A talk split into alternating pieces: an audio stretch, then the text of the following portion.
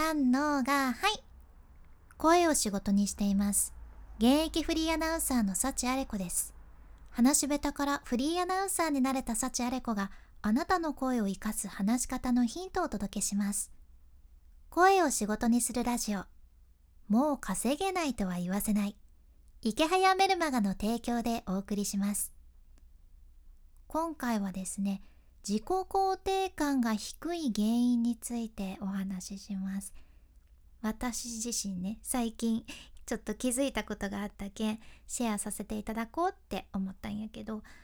まず自己肯定感っていうのは自分を肯定してあげる気持ちとか自分をちゃんと評価してあげる気持ちやんね。で今聞いてくださっているあなたはどうかいな？その自己肯定感って高い方ですか？それとも低い方ですかね？どっちかわからんなーって人はこの後ね私が言う内容で判断できるかもしれんちゃけどこれね結構いろんなところで言われとることなんやけどさ自己肯定感が低い人は D で始まる言葉を使いがちっていうことなんですよね。まあ ABCD D のことですけどその D で始まるのはどんな言葉なのかというとね「だって」とか「だけど」でもどうせとかどうしてとかどの道とかね全部 D で始まっとるんやけどさ自分を否定することにつながる言葉やね全部。でこれ使っちゃうと自己肯定感がもうだだ下がりなわけですよ。どうですかね。この言葉あなたはよく使うかいな私幸あれ子は実はねもともと自己肯定感が死ぬほど低いやつでして 最初ねこの喋りの仕事を始めてそのプロの喋り手の師匠に言われたのがこの D で始まる言葉禁止っていうことやったんよね。まあ、できるだけ使わないでじゃないよね。禁止だったんですよ。それを言われてしまって。でも最初ってもう癖になっとるもんやけんね。なかなかその使わないっていうことができんくってついつい使っちゃいよったんよね。デモとかさ。でもそしたらその師匠の顔が鬼になるわけで 鬼の形相になるわけでとにかくね絶対に使わないように意識しとったんですね。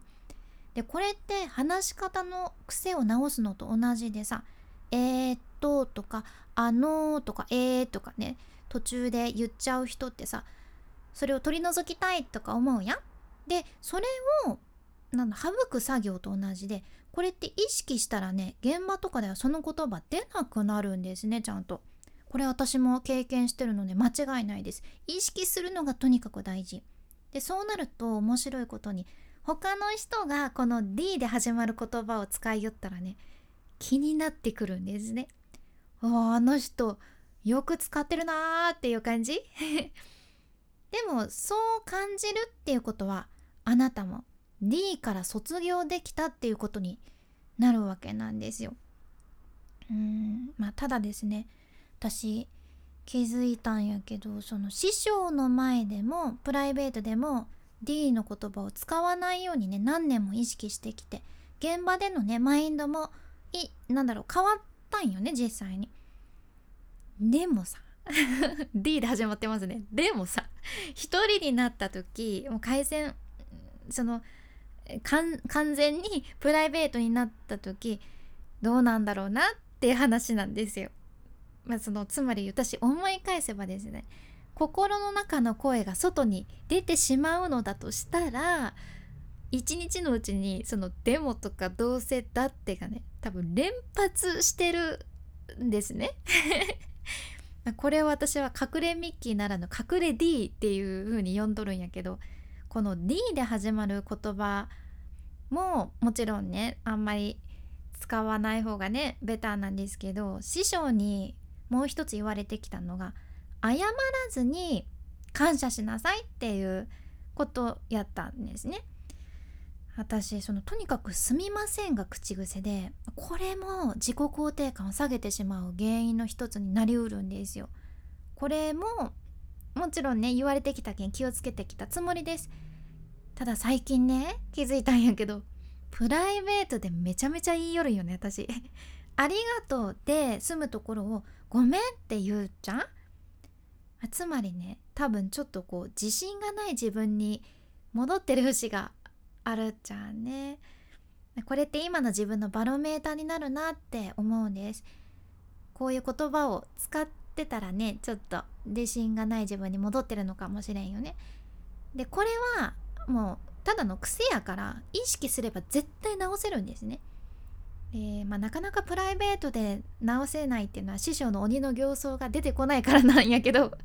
まあでも言葉でやっぱり自分もいい方にも悪い方にも変わっちゃうけんもしあなたもこの隠れ D をね使っとったらまあ外に発する言葉としてその D の言葉を使ってないにしても心の中で隠れ D をもし使っとるとしたらあなたが発するものからなくしてみてください。